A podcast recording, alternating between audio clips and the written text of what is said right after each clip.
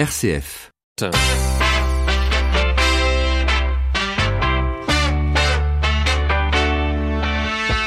12h30, 13h, ça fait du bien. Melchior Gormand. Bonjour à tous, allez hop, c'est reparti pour un tour au menu. Aujourd'hui, on va s'intéresser à une toute nouvelle application mobile innovante qui sera présentée demain au grand public. Indigo, c'est son nom. Elle permet de s'échanger des biens et des services, mais son but, repenser un vivre ensemble plus juste et équitable. Nous en parlerons en direct dans quelques minutes avec son créateur. Et puis aller à la rencontre des proches s'occupant de parents malades, c'est le but de la caravane des aidants qui fera étape en juin dans six villes de France. Les précisions dans une bonne idée vers midi 52. En attendant, très bon début de semaine. Nous sommes le lundi 29 avril. Jusqu'à 13h, ça fait du bien sur RCF. Et pour commencer, parlons innovation 1 avec vous, Patrick Conchamp. Bonjour. Bonjour Melchior. On va parler de la guêpe, ce petit insecte qui revient chaque année avec l'été et qui tourne autour de nos tartines de confiture et qui pourrait, bien à terme, être un allié santé. Oui, absolument, euh, Melchior, car la guêpe est, réputée dangereuse pour l'homme, voire même tueuse, hein, car euh, si on a des réactions allergiques à son venin, bah, c'est vraiment pas bon. Alors, c'est aussi euh, dangereux pour les bactéries. Enfin, c'est ce qu'ont découvert des chercheurs de la prestigieuse université du MIT, le Massachusetts Institute of Technology, qui ont réussi à modifier une des composantes de ce venin de guêpe pour la rendre capable d'éliminer une infection bactérienne en quatre jours. et sachant que ce venin ne présente pas aujourd'hui de toxicité pour les souris, les souris étant le préambule à l'adaptation euh, de cette injection euh, pour l'homme. Un principe, euh, Patrick, qui est basé sur l'étude du venin de la guêpe Polybia polista.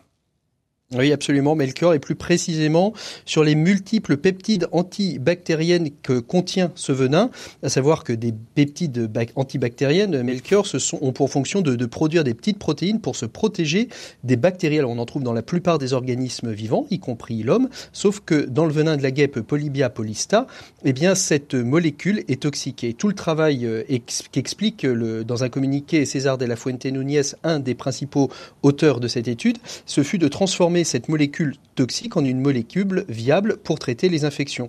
Alors la mécanique en fait après elle est assez simple. Hein. Les peptides antibactériennes déstabilisent la membrane bactérienne en créant des pores et en altérant la structure, ce qui entraîne automatiquement euh, la destruction et la mort de la cellule. Alors très polyvalentes, elles peuvent aussi s'attaquer aux champignons, aux parasites et autres organismes pathogènes, Melchior. Une solution qui s'attaque à une grande menace à venir, à savoir l'antibiorésistance, docteur Patrick. Eh oui, docteur euh, infirmier Melchior, exactement, car si, si les antibiotiques ont sauvé des millions de vies depuis 20 euh, ans au fil des ans, eh ben, les bactéries, elles, elles se sont adaptées, elles sont devenues plus résistantes et constituent, euh, comme vous l'avez dit, Melchior, une grande menace, au point d'ailleurs que l'OMS craint que des infections courantes et des petites blessures soient à nouveau mortelles. Alors j'entends déjà votre question de journaliste d'investigation aguerri, vous allez me dire que l'on avait déjà trouvé des tas de candidats aux antibiotiques, comme le venin de serpent ou la peau de grenouille vénéneuse eh bien, je vous dirais bien volontiers que vous avez raison. Mais à chaque fois, les scientifiques ont buté sur un problème, une problématique qui était euh, pas des moindres d'ailleurs, à savoir la toxicité pour l'homme. Et comme je l'ai dit au début de, de cette chronique, le fait que ce ne soit pas toxique pour la souris laisse la possibilité d'imaginer que ce soit euh, adaptable à l'être humain.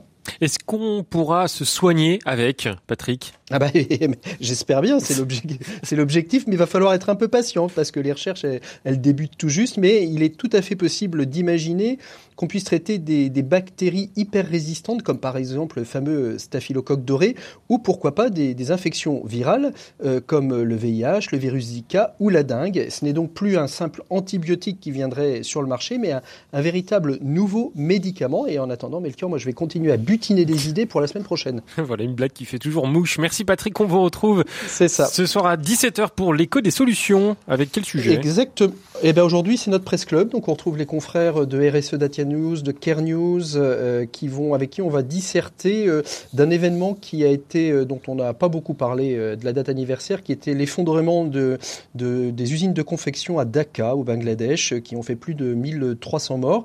Et donc on va parler de la fast fashion et de la slow fashion. Donc comment est-ce qu'on peut s'habiller durable et éthique? Et où est-ce qu'on en est aujourd'hui, où est-ce qu'on va? On parlera un petit peu de Notre-Dame de Paris aussi pour voir un petit peu, bah voilà, comment l'émotion a été créée et puis qu'est-ce qu'on qu'on qu'est-ce qu'on a fait dans, dans les semaines à venir. Voilà, ce ah, sera le sujet de dissertation avec nos confrères journalistes de solutions. Merci beaucoup Patrick Longchamp. On vous retrouve donc ce soir à 17h pour l'écho des solutions. En attendant, vous écoutez RCF, il est 12h35 et nous allons lutter contre la précarité avec notre invité. Ça fait du bien, l'invité.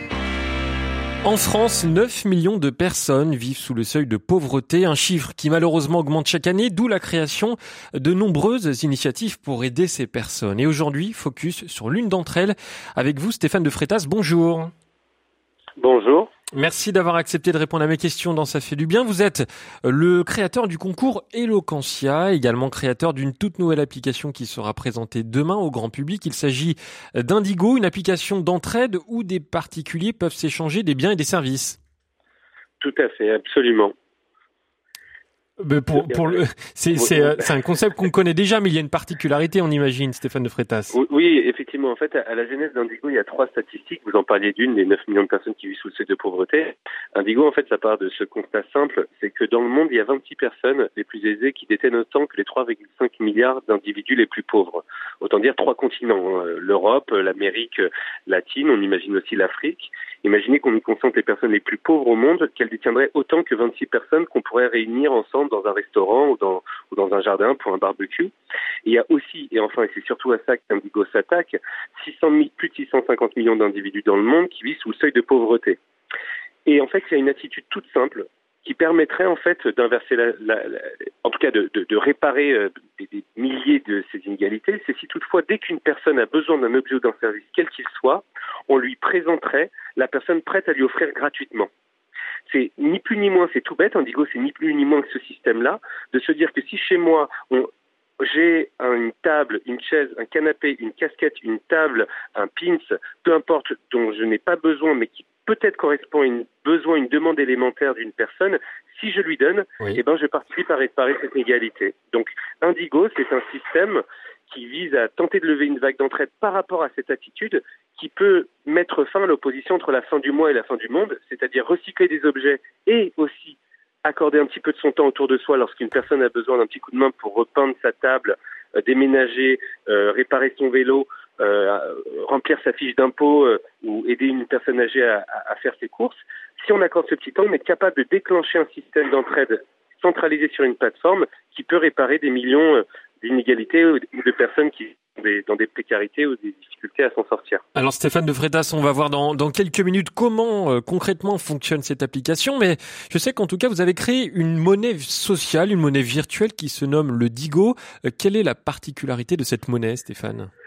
Voilà, en fait, euh, sur Indigo, on revient à la base, c'est-à-dire que quand vous connectez un Digo, on vous donne un pochon de Digo. Alors c'est une monnaie, euh, on pourrait appeler ça des points, euh, mais c'est une monnaie sociale non convertible, on va dire en euros, qui permet de faire en sorte, comme dans toute économie, on va dire qu'il n'y ait pas que des gens qui sont en situation de demande. C'est-à-dire que si on ne crée pas ce système de points, vous arrivez sur Indigo, vous avez depuis ce matin, puisqu'on est en ligne, désormais euh, plusieurs milliers de personnes qui sont en train d'offrir, au moment où je vous parle, des objets, des services un peu partout aux quatre coins de et pour éviter que le système tombe, on ne pouvait pas ne pas créer un système de points qui si vous ne faites que demander, en réalité, le système s'effondre. Donc, vous avez des digos, vous les dépensez, et lorsque vous en avez plus, c'est à votre tour d'aller aider une personne en lui offrant un objet ou un service dont elle aurait besoin, ou d'aider une association, puisque sur Indigo, lorsque vous aidez des associations, vous avez un coefficient de citoyenneté qui augmente, et plus ce coefficient de citoyenneté augmente, plus le prix des objets et des services Indigo diminue sur la plateforme.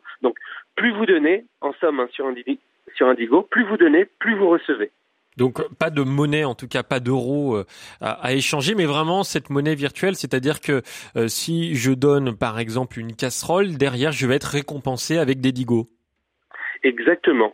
C'est-à-dire que euh, pour pouvoir faire en sorte que le système fonctionne, il faut faire en sorte que quand vous donnez un objet ou un service, vous générez du digo, mais vous pouvez aussi décider de faire des choses purement gratuitement, c'est-à-dire ne même pas demander euh, de Digo. Hein.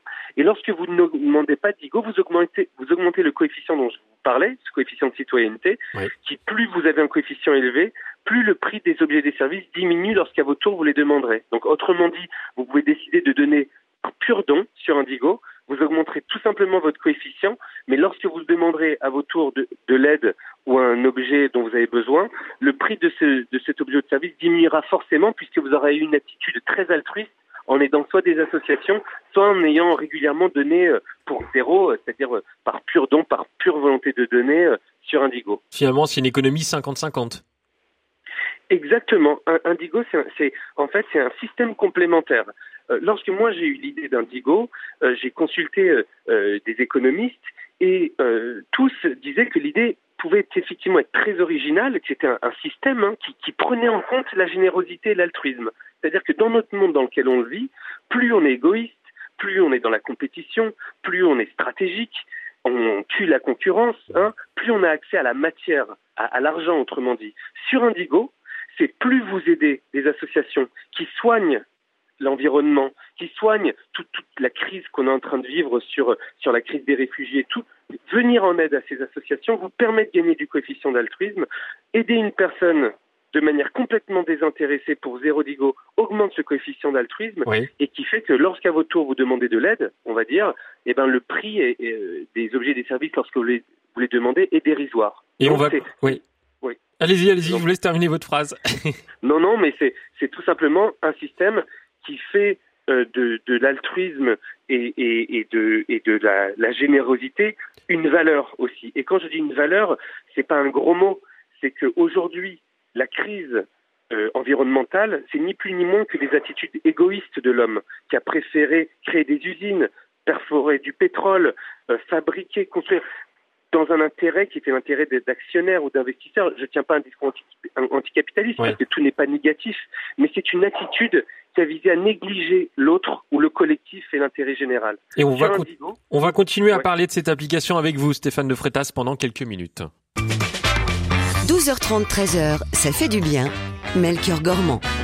Alors on va tout simplement ouvrir l'application ensemble. Stéphane, il y a premièrement une carte de géolocalisation avec trois onglets. J'offre, j'ai besoin, j'aide. Sur l'onglet j'offre, ça paraît logique, mais ça permet d'offrir un bien ou un service, Stéphane. Allô? Est-ce que vous êtes là? Stéphane de Freitas, est-ce que vous êtes avec nous? Eh ben Stéphane de Frétas euh, ne semble plus être avec nous, mais c'est pas grave. On continuera peut-être dans quelques minutes à parler de cette application Indigo qui, je vous le rappelle, est téléchargeable gratuitement sur l'App Store si vous avez un iPhone ou sur le Play Store si vous avez un, téléphone Android. Vous pouvez même retrouver plus d'informations sur le site Indigo World. Vous écoutez RCF, il est midi 42 dans un instant, ça fait du bien, continuera en direct jusqu'à 13h. À suivre, on va retrouver Philippe de la Chapelle de l'Office chrétien des personnes handicapées. Le temps d'écouter une chanson en hommage à Gérard Glop, notre Gérard national qui nous a quittés ce week-end après 33 ans non-stop à nous faire vibrer chaque semaine dans son émission Tube Légende des Collectors. Gérard rendait toute l'équipe de la radio souriante le mardi quand il venait nous saluer un par un. Il n'a jamais cessé d'être positif, heureux, et puis il était un grand passionné de rock and roll, d'Eddie Mitchell, des Beatles, des Stones et de son Johnny Hallyday. Alors rien que pour lui, on va écouter une de ses chansons préférées qui s'appelle Retiens la nuit. Et comme il disait souvent, hasta la vista baby. Salut Gérard, et j'espère que là-haut tu vas tous les faire swinger.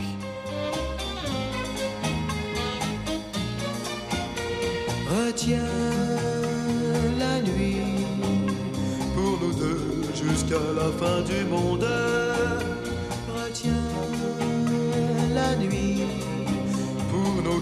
Dans sa course vagabonde. Serre-moi fort contre ton corps. Il faut qu'à l'heure des folies, le grand amour raye le jour et nous fasse oublier la vie. Retiens la nuit avec toi, elle paraît si belle retiens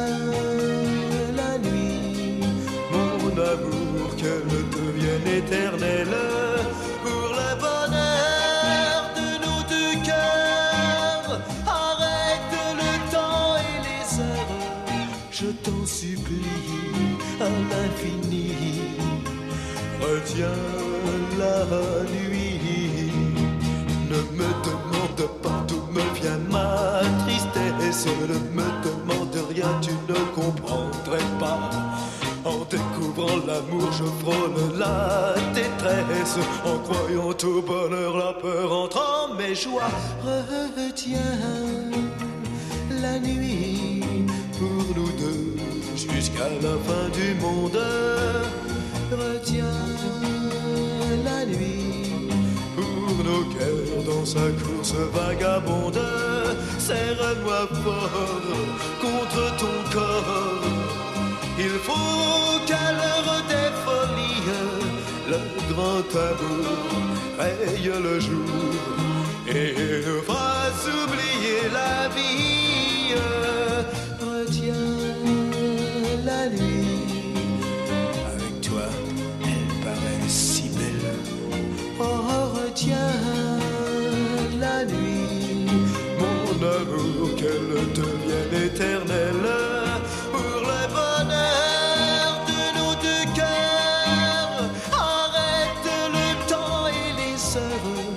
Je t'en supplie à l'infini.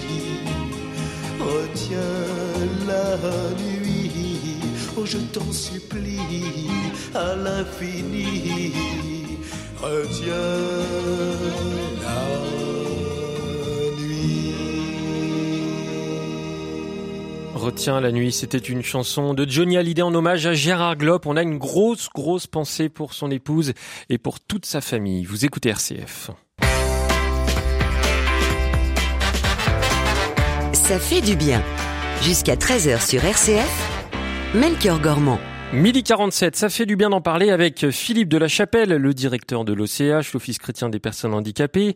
L'annonce du handicap dans une famille est comme un tsunami et nous, les proches, nous sommes parfois tellement désemparés que sans le vouloir, on rajoute de la souffrance à celle déjà immense des parents. Alors comment rester proche d'eux? Nous étions deux à accoucher le même jour, à quelques kilomètres de distance. Julie a eu plein de visites, moi presque aucune. Pourtant, nous avions les mêmes amis. C'est en ces termes amers que Cécile se souvient de la naissance de Paul, son enfant né avec un lourd handicap. Cette quasi-absence d'amis, contrairement à Julie, dont le bébé allait bien. Ce que Cécile a vécu est hélas très courant quand le handicap fait irruption dans une famille. Au choc du diagnostic s'ajoute une immense solitude. Peur du handicap, crainte de ne pas trouver les mots si habituels en de telles circonstances, par quoi remplacer le qu'il est mignon Que faire devant les larmes de la maman ou la douleur muette du papa Alors, par peur, par ignorance, par crainte d'être démuni ou maladroit, on préfère différer la visite jusqu'à ne plus savoir reprendre contact, quitte à en garder un peu de honte. Et c'est comme ça que les parents font au fil du temps le douloureux constat de voir de nombreux amis disparaître et les liens avec la famille se distendre. Il est normal que l'annonce du handicap chez nos proches nous laisse désemparés et que nous soyons envahis de sentiments négatifs qui nous poussent à éviter, voire à fuir. Mais notre cœur profond, lui, nous donne envie de nous faire proches de ses amis en souffrance. C'est ce cœur profond que nous devons écouter pour dépasser nos peurs. Claire se souvient avec émotion de ce couple d'amis débarquant chez elle avec le dîner tout fumant au retour de la maternité et comme seule explication, on avait envie d'un bon repas avec vous. Isabelle, elle, n'oubliera jamais cette amie qui, après avoir pleuré avec elle, s'est penchée sur le berceau de son enfant avec des mots doux. Tu as de la chance d'être né dans cette famille, avec de si beaux parents, de si beaux frères. Je ne voyais que le handicap, dit-elle. Cette amie m'a permis de voir en lui un enfant, mon enfant. Elle en est devenue la marraine. Nous pouvons et devons partager les larmes des parents. Nous pouvons et devons aussi regarder cet enfant avec les yeux même de Dieu. Celui-ci est mon fils bien-aimé en qui j'ai mis toute ma joie, car en Dieu, les larmes de douleur et les larmes de joie peuvent se mêler sans aucune contradiction. Et voilà, c'était Philippe de la Chapelle, le directeur de l'OCH, l'Office chrétien des personnes handicapées, qui était au micro ce matin pendant la matinale de Stéphanie Gallet. RCF, la bonne idée. En juillet, il n'y aura pas que la caravane du Tour de France qui sillonnera les routes. Un peu avant, une autre caravane va aussi prendre le volant et elle devrait être bien accueillie.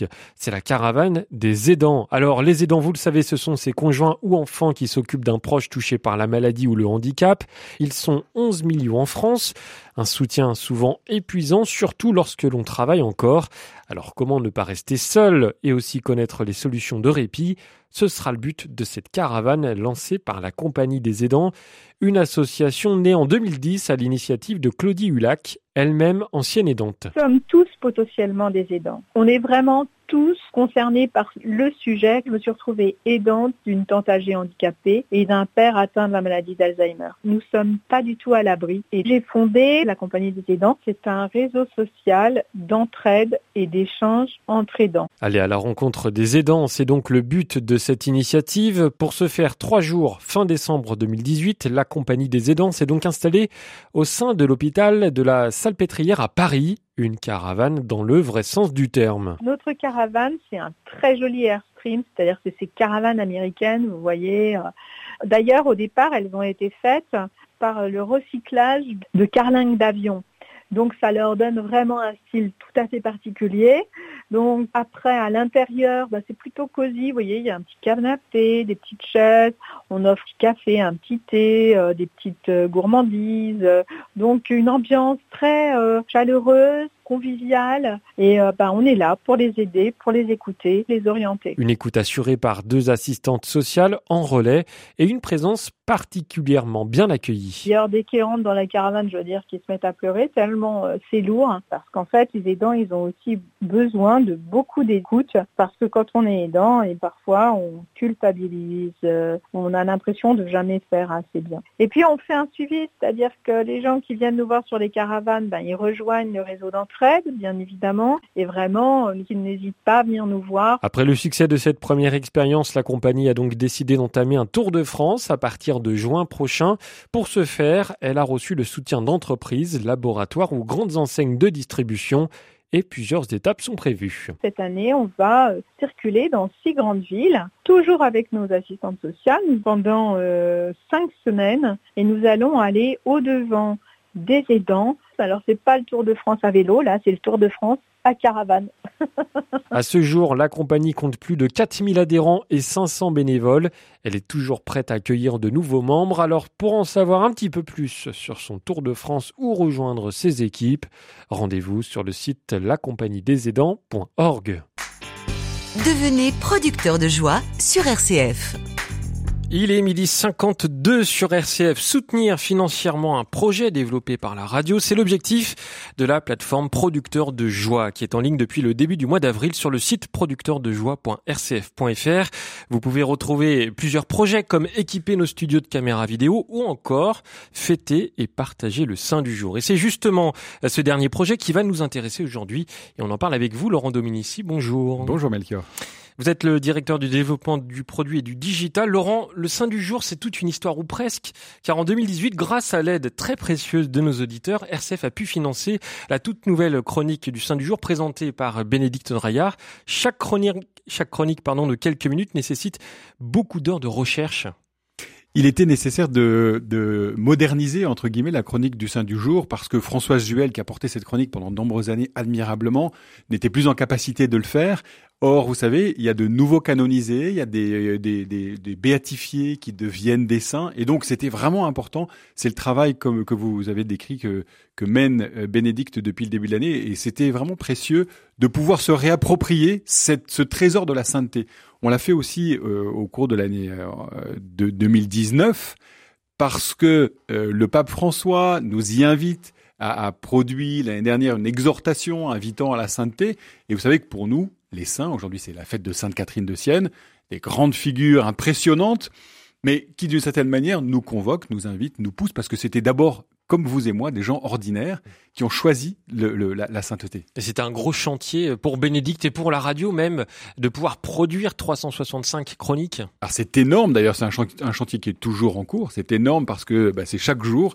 Et comme vous le dites très justement, euh, vous savez, on dit souvent que pour faire simple, il faut beaucoup travailler. Et donc pour, pour arriver en deux minutes ou une minute trente à essayer de faire un peu briller une étincelle de la sainteté de la personne dont on parle, eh bien euh, Bénédicte a énormément de, de, de, travail et de temps à passer à lire, à essayer de comprendre, à essayer de pour pour garder le cœur du cœur. Alors, au-delà de la simple diffusion pendant la matinale et sur rcf.fr, comment mettre en valeur cette chronique, le Saint du jour? C'est justement ce qui tourne autour du projet Fêter et partager le Saint du jour qui est disponible sur notre plateforme producteurdejoie.rcf.fr. Qu'est-ce que c'est, Laurent? L'enjeu pour nous, c'est de se dire comment, vous savez, souvent, je trouve qu'on a envie de faire connaître un saint. Par exemple, euh, Sainte Catherine aujourd'hui, si vous pensez à une amie qui s'appelle Catherine, tiens, j'aimerais bien lui faire entendre Sainte Catherine de Ciel, lui faire découvrir qui est peut-être sa sainte patronne. Et, et on s'est dit comment faciliter pour nos auditeurs le fait de à la fois souhaiter une bonne fête, ce qu'on aime bien faire, et par cette occasion-là, faire découvrir des choses sur le, sur le saint patron ou la sainte patronne d'une amie, d'un d'un cousin, d'un je sais pas quoi, d'un oncle, d'un petit, d'un petit-fils, etc. Donc c'est ça qu'on a cherché à faire. Mmh. Et comment ça va fonctionner? Est-ce que ça va être un site internet euh, ou autre chose? Alors ça va être un peu comme un site internet. Je ne sais pas si vous connaissez le site Dromadaire qui est assez connu pour renvoyer des cartes postales virtuelles. Bah, c'est la même chose. C'est-à-dire que depuis le site internet de RCF, vous allez pouvoir envoyer une carte postale virtuelle. C'est un email pour pour faire plus simple euh, dans lequel il y aura une belle image, dans lequel vous pourrez mettre un message personnalisé pour la personne à qui vous l'envoyez, cette carte postale virtuelle, et puis qui contiendra le lien vers la chronique du Saint du jour. Réalisé par euh, Bénédicte Draya. Alors, ce projet, Laurent, ce site, ce système d'envoi de cartes postales virtuelles nécessite quel budget concrètement? C'est un, un, vrai budget de développement informatique, de développement graphique aussi, parce qu'on s'est dit qu'il faut que ce soit beau, c'est-à-dire qu'il faut que les cartes postales virtuelles soient inspirantes, bien entendu, puisqu'on parle de la sainteté. Donc, on a une enveloppe globale de 5500 euros pour arriver à, concevoir euh, l'ensemble de ce dispositif qui est un dispositif durable. C'est-à-dire que c'est quelque chose, une fois qu'on l'a mis en place, eh bien, il vient naturellement exister, s'alimenter, etc. On n'a pas besoin toutes les années de le, transformer. Alors après, il y aura, il y a toujours des petits aménagements. Mais, mais voilà, c'est un, vrai budget pour concevoir un ensemble de, d'une espèce de prestation informatique, entre guillemets, pardon, le, le terme est pas très joli, mais qui vont vous permettre d'un clic, très simplement, de pouvoir souhaiter une bonne fête et en même temps faire connaître le Saint du jour. Alors, pour vous faire un petit peu sourire, Laurent Dominici, sachez que 12% de ces 5500 euh, euros ont déjà été collectés. Alors, un grand merci déjà à toutes celles et ceux qui ont commencé à se mobiliser pour soutenir ce projet, mais le chemin reste long. Oui, c'est ça. Alors, ce qu'il faut se dire, c'est que quand on contribue à un tel programme, on y contribue éventuellement pour soi, parce qu'on va pouvoir l'utiliser pour souhaiter une bonne fête, etc. Mais on permet aussi à plein d'autres de, d'utiliser cet outil très simple, qui est un outil à la fois euh, j'allais dire, quand on est sensible à, ces modèles de sainteté que sont les saints d'hier euh, eh bien, on contribue à ce que ces modèles de sainteté soient plus connus, soient plus proches du coup de chacun d'entre nous. Alors, si vous si vous avez envie de fêter et de partager le saint du jour à vos proches, rendez-vous sur le site producteurdejoie.rcf.fr pour soutenir ce projet en faisant un don déductible des impôts à hauteur de 66% euh, si vous êtes imposable. C'est ce qu'il y a de plus simple et notez bien ce site producteurdejoie@rcf.fr. Tous les dons sont importants. Vous pouvez également, si vous, vous pouvez, si vous voulez, envoyer un chèque à RCF Solidarité 69 321 Lyon CEDEX 05. En indiquant bien le projet que ça jour. Ça s'appelle Saint du jour. Merci beaucoup Laurent Dominici. Et ça fait du bien. C'est déjà terminé pour aujourd'hui, mais je reviens demain en pleine forme entre 12h30 et 13h. En attendant, rendez-vous sur rcf.fr pour écouter cette émission en podcast. Et merci à Antoine Picot qui a réalisé cette émission.